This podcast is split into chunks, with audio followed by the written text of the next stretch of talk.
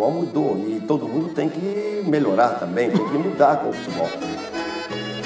Sin alejarnos de lo que es la esencia del juego. Caía a tarde feito um viaduto. Eu sou Pedro Mendonça e tô aqui com Camilo Esperança. Sejam bem-vindos ao primeiro episódio da terceira temporada do Vantagem Posicional. Fala, Camiloma! e aí, meu amigo? Tava, tava com saudade, hein? Tava com saudade dessas, dessas conversas. É, enfim, acredito que já tem aí um, um ano, um pouco mais de um ano, né? Desde o último episódio da segunda temporada. É, enfim, me conta aí como é que estão as coisas. Tá animado pra, pra essa terceira temporada? Totalmente, totalmente, Pedro. Oi, todo mundo. Já a gente já tinha um ano, né? Sem sem fazer vantagem posicional. É, é um ano que que foi de muita mudança, né? No plano pessoal e, e no plano profissional, né? É, eu até mudei de, de país de novo, né? Agora estou trabalhando aqui nos, nos Estados Unidos com, com a galera do, do Barcelona, eh, de novo. e muito feliz, cara, muito, muito, muito empolgado aqui de voltar com vantagem posicional. Eu tava com muita saudade, realmente, da, das nossas conversas e tava com muita saudade das, das interações, né, com, com essa comunidade que quase sem sem nós é, sem me dar conta, né, sem nos dar conta, é, se foi gerando aí uma comunidade de, de uma galera que sempre estava aí comentando os episódios, estava mandando mensagem aí é, no Instagram da Dynamics e tudo mais. E, cara, muito feliz. E ah, esse ano, né, com uma, um novo canal de comunicação com a galera, né? Porque a gente já criou um, um, um Instagram específico pelo, pelo vantagem posicional, que me vai ajudar aí, Pedro, para para dar exatamente vantagem. Underline. Underline. underline, Underline. é, posicional. Vantagem underline posicional. E, e criamos um canal da, da YouTube né? Que eu acho que que é uma parada bem interessante bem di- divertida para nós também. É, os nossos episódios não vão estar só na na plataforma de podcast tipo Spotify, Apple Podcast, Google Podcast, senão que também vamos vamos colocar aí na na YouTube, né? Até estamos colocando os episódios mais mais antigos, né, do, do vantagem posicional, pouco a pouco vamos colocar todos aí. É, mas obviamente esse esse episódio é, de hoje vamos colocar quanto esteja já editado e preparado. Mas eu tô, tô bem bem feliz com essa essa nova etapa do, do vantagem posicional. É, e, e assim, essa, essa interação das pessoas que seguiram né, desde o início, vantagem posicional e tudo, e o feedback, de, enfim, em relação a tudo, é, as perguntas em relação a quando teríamos novos episódios, toda essa questão, isso deu força realmente, né? Pra gente, pra gente voltar a gravar, pra, pra conseguir organizar nossas nossas agendas semanais aí, com as obrigações que a gente já tem, além do, além do podcast, claro, para a gente poder voltar a fazer. É, agora com, com o canal de YouTube, né? Como você bem falou, que a ideia é a gente conseguir atingir mais pessoas, agora de uma maneira um pouco diferente também, né? Muito mais visual. E aí não sei até que ponto isso é positivo. Mas enfim, mas eu acho que eu acho que é um caminho, já era um caminho que nós queríamos ter seguido, né, anteriormente, desde, desde, desde o início. Só que faltava um pouco de tempo para para pôr nisso. Mas acho que agora tudo acontece na hora que tem que acontecer, né? Acho que agora agora vai acontecer no momento no momento bacana, no momento de vida legal pra gente também, né? É, você bem sabe, mas não sei se acredito que a grande maioria dos, dos ouvintes não saiba, eu me tornei pai esse ano. Aliás, no, no ano passado, né, em agosto. E, enfim, Tô muito contente, uma experiência pessoal que acho que todo ser humano de- deve, deve passar. Você, você sabe muito bem, porque também é pai. Enfim, então tô muito feliz, tô muito feliz, tô muito feliz com esse momento de vida, tô muito feliz, é, enfim, da gente voltar com esse momento profissional também. Mas é isso. É, E claro, agora dando seguimento a parte mais relativa ao, ao vantagem posicional, acho que no primeiro episódio não teria, não teria um conteúdo que não fosse esse, né? Sobre o jogo de posição, né? A gente sempre trouxe muitas questões do jogo de posição para os episódios das, das temporadas passadas.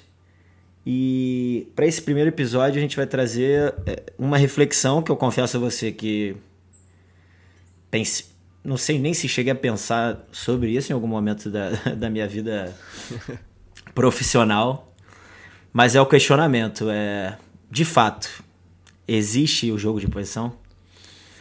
É, eu queria ouvir tua opinião, Camila, até para até para ver se eu consigo dar um dar uma opinião mais assertiva, digamos assim. Ah, não sei, não sei, Pedro, quem sou eu para dar uma opinião, né? Mas é, você me largou aí na frente dos leões e, e vou falar.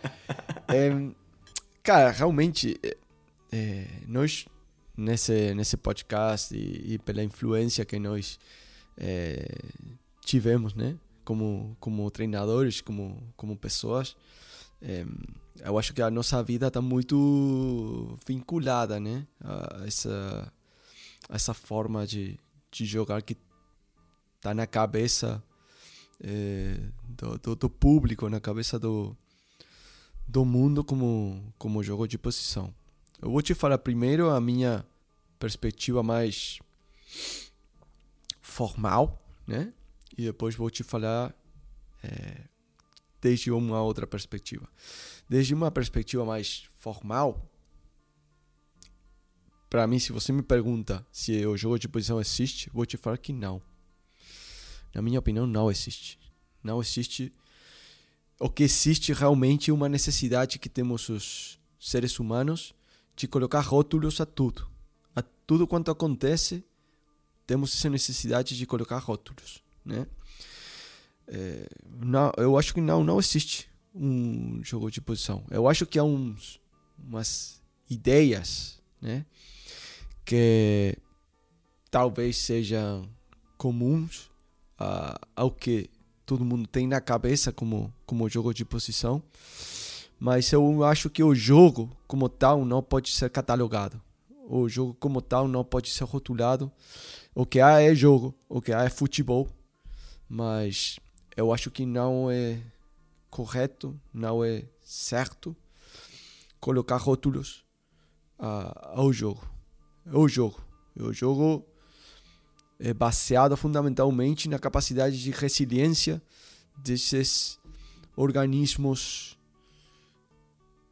hipercomplexos que são as equipes de futebol. Então, o que temos são eh, possibilidades e o que temos são interações. Mas é, essa é a minha resposta mais formal, né? Agora, eu consigo entender, né? eu consigo, como, como pessoa que sou, eu consigo entender essa, essa necessidade de, de colocar esse rótulo, né? Por quê? Porque a linguagem é uma forma bem imperfeita de comunicação. É uma forma pouco eficiente de comunicação. Né? Desde que a ideia é, nasce no meu cérebro até que eu consigo articular é, em palavras, né? com as minhas possibilidades, com as palavras que eu conheço, da forma que eu sei, articulo uma, uma ideia, até que eu consigo emitir o som né, dessas palavras, até que você recebe o som, até que você faz a sua interpretação no seu cérebro do que eu, é, do que saiu do meu, cara, realmente é uma perda de informação bem importante aí. então, eu acho que, que esses rótulos o que fazem é facilitar de alguma forma, né, é, fazer possível essa transmissão, esse intercâmbio de ideias. Então, se nesse sentido é, as ideias, né, esses rótulos é, associados ao jogo de posição, né, é, servem para facilitar um pouco a nossa comunicação, beleza, tá ótimo, tá ótimo. Mas desde uma perspectiva mais formal, eu não acredito muito nos rótulos e não acredito muito nessa nessa forma de de, de, de ver o jogo, de enxergar o jogo. É, nesse sentido, eu sou mais próximo à, à proposta do, do Bruce Lee, né? De, de não ficar preso do que são esses constrangimentos, né? Que, que vão se gerando a partir desses estilos, né? Eu acho que que se para você como treinador ou para você como espectador, para você como jornalista, tanto faz, ajuda a interpretar o jogo, a ver o que está acontecendo, é, esses rótulos, tá ótimo, cara, faz. Agora, eu como treinador, eu como treinador que estou na frente de um time que eu estou treinando cada dia com eles, que eu estou é, analisando os adversários, analisando o meu jogo, ficar preso de, de só uma perspectiva, de só uma forma de ver o jogo, eu acho que é um erro grande. Eu, eu tenho que entender que sim, pode ser que tenha uns conceitos ou ideias que estão associadas a esse jogo de posição, mas eu não posso só ver o jogo desde essa perspectiva.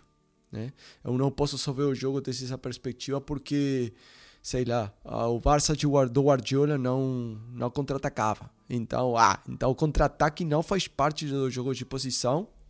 Alguém poderia falar. Ah, então como contra-ataque não faz parte do jogo de posição porque eu sou um defensor ultra ortodoxo do jogo de posição, então o meu time não vai contra-atacar. Cara, se o contexto favorece o contra-ataque e você tem muito espaço na frente tem uns extremos bem rápidos e não vai contra-atacar, onde você está vendo uma limitação, eu estou vendo uma vantagem. se a vantagem, se a vantagem posicional, é, vantagem posicional do, do meu extremo, é, dá para jogar essa bola longa e você não vai jogar porque ah, não, essa bola longa não faz parte do do manual do de boas práticas do jogo de posição, tá aí para mim é isso aí tá, tá errado totalmente, é a minha perspectiva. É, eu, eu vou pegar dois exemplos assim para tentar me explicar também, passar um pouco da minha opinião. É, em, na grande maioria das vezes que fui convidado para para falar um pouco sobre jogo de posição, né? É, sobre essa cultura de jogo e tudo, é, houveram muitos questionamentos, né? Em, todos esse, em todas essas interações, é que, pô, ok, é, todos esses conceitos aí, todas essas ideias, que, esses padrões que estão presentes no jogo de posição e que você está trazendo, eles fazem, eles, eles, fazem parte do jogo. E era o que eu falava, de, de fato, faz, é isso. São, são, são conceitos né, que fazem parte do jogo e não necessariamente do jogo de posição, né? Então assim, essa é uma questão. E a outra, aí pegando, voltando lá atrás, numa das interações que nós tivemos é, na página de Instagram do, do, da Dynamics, né? E consequentemente do Vantagem Posicional, um dos seguidores ele perguntou qual era o conceito, qual era o conceito certo para determinada para determinado contexto. E a nossa resposta foi nesse sentido, né? Assim, não, não existe um conceito certo ou errado, né?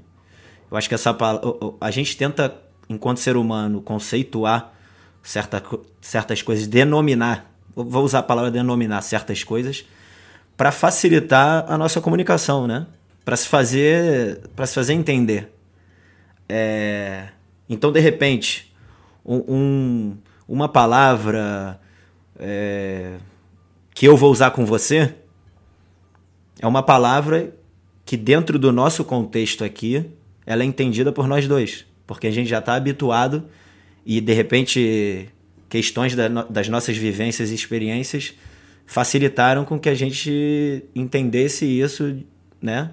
Usando determinada palavra. Num outro contexto, por exemplo, é, eu não vou poder usar a mesma, a mesma forma que utilizo aqui, porque o contexto social, as experiências, as vivências das pessoas presentes nesse contexto, né, né, é, nesse, nesse lugar é diferente. Então eu tenho que é uma adaptação de linguagem, né? Então e aí eu vou, e aí é pra, só para finalizar minha, minha frase, eu acho que quando a gente denomina alguma coisa ou nomina alguma coisa, isso deveria é, é, surgir para libertar e não para aprisionar, né? No sentido de fazer ampliar a nossa visão e de facilitar de fato a nossa comunicação.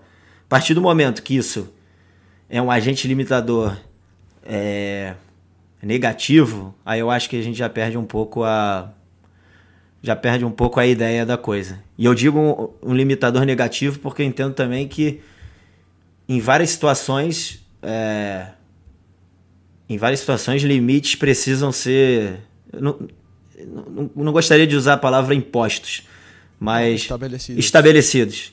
Porque esses limites podem fazer surgir novas interações, novas questões. Mas São eu acho. Constrangimentos, né? Exatamente, novos constrangimentos que podem surgir, fazer surgir novas sinergias, enfim. Uhum, um contexto uhum. totalmente novo. Mas eu percebo que. É, e aí vou pegar um gancho nisso que você falou, porque eu concordo muito. Quando a gente pega um conceito, como vamos usar o do jogo de posição, que é o que a gente está falando agora, e a gente ingessa isso, para falar isso é jogo de posição.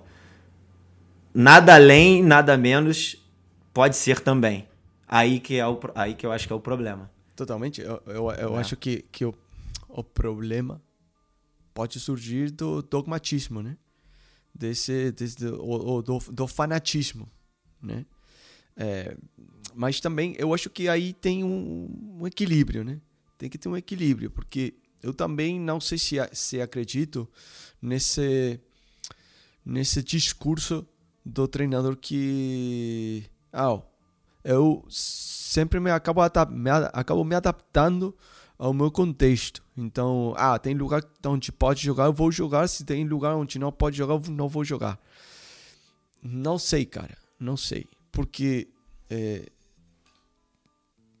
fora que eu, eu, eu considero que isso aí é uma, uma qualidade muito boa, né? essa, essa qualidade, essa capacidade de adaptação ao contexto que está relacionada com essa, essa forma de não impor nada, né? Não impor nada, estar bem aberto ao que os jogadores, ao que o contexto tem para me mostrar. E a partir daí eu vou tentar achar os caminhos, né? através dos quais vamos nos organizar, né? É, mas no fundo ninguém é totalmente objetivo, ninguém. A objetividade é uma coisa que não existe. Não nós não vemos as coisas como como elas são, vemos as coisas como nós somos. Então, o que eu acho que se amanhã um time vai levar o sei lá, o Miguel Ángel Ramírez, né? para jogar fechado atrás e contra-atacar. Acho que, que, que, o time que vai contratar o Miguel Ángel Ramírez, bom, sei lá, né? Não combina muito com. Tá levando o Miguel Ángel Ramírez. ele é. Para jogar de uma determinada forma, né? Então não, não, não deveríamos tentar fugir de quem somos, né? Nem tentar ser um, alguém que não somos realmente. Porque o jogo tem muito disso, né? O, o jogo tem muito de, de como os jogadores interpretam o jogo, que tem a ver muito com como eles vivenciam o jogo, que tem muito a ver com as affordances ou as suas possibilidades de interação com o contexto, né? Da mesma forma que que e, e também com questões mais culturais, né?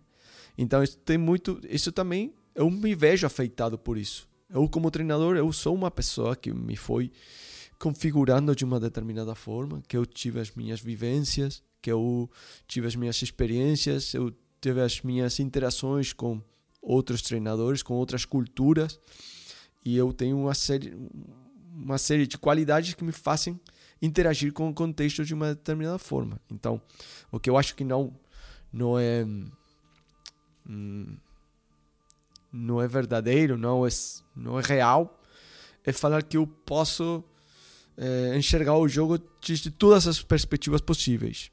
Não, não é verdade, entendeu?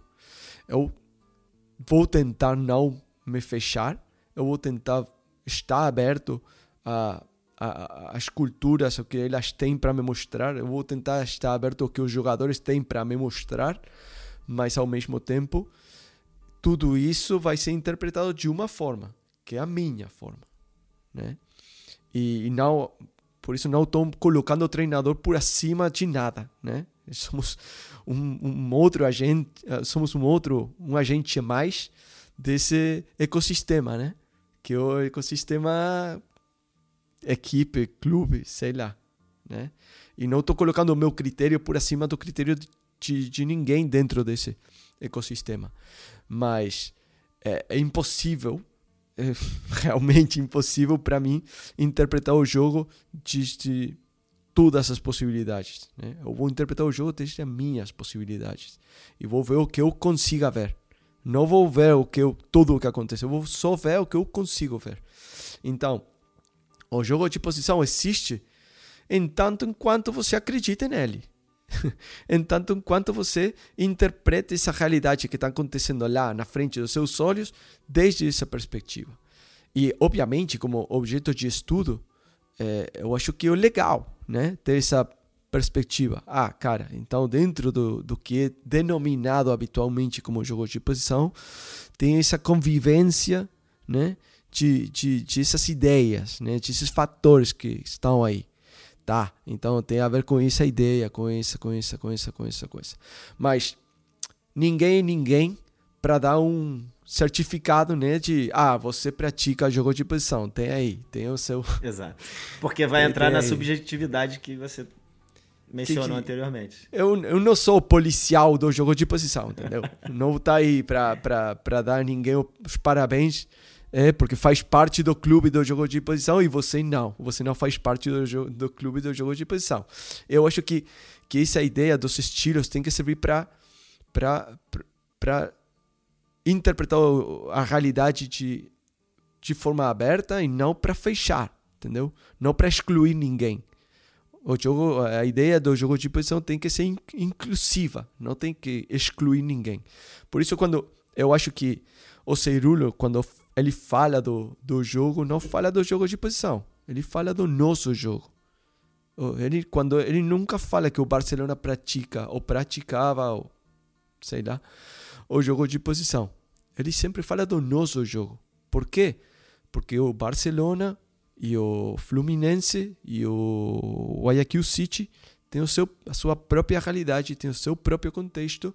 Então, pode ser que tenha uns elementos comuns que fazem parte do que tradicionalmente é conhecido como jogo de posição, mas tem a sua própria realidade. Então, por exemplo, o Ceirulo nunca fala de jogo de posição, ele fala do nosso jogo, a nossa forma de enxergar o jogo.